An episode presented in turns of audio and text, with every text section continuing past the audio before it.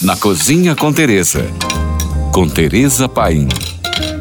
É dezembro e vamos nos preparar para as festas. Pode parecer estranho, mas a origem da ceia de Natal remete a tempos anteriores a Jesus e dos registros bíblicos do Novo Testamento. Constantemente atribuído ao nascimento do Cristo católico, o banquete natalino era preparado por povos pagãos com comemoração ao solstício de inverno, antes mesmo do Império Romano. Coincidentemente, na noite mais longa do ano no hemisfério norte, geralmente acontece entre os dias 22 e 25 de dezembro, o dia do Natal. Os alimentos que hoje fazem parte da nossa ceia brasileira têm diversas origens. O peru assado, por exemplo, é uma herança dos índios da América do Norte, enquanto que a rabanada e o bacalhau, de várias formas, do bolinho ao bacalhau espiritual, vieram com os nossos patrícios portugueses. Raros são os pratos da nossa ceia brasileira que de fato nasceram por aqui. Um desses escassos exemplos é o salpicão.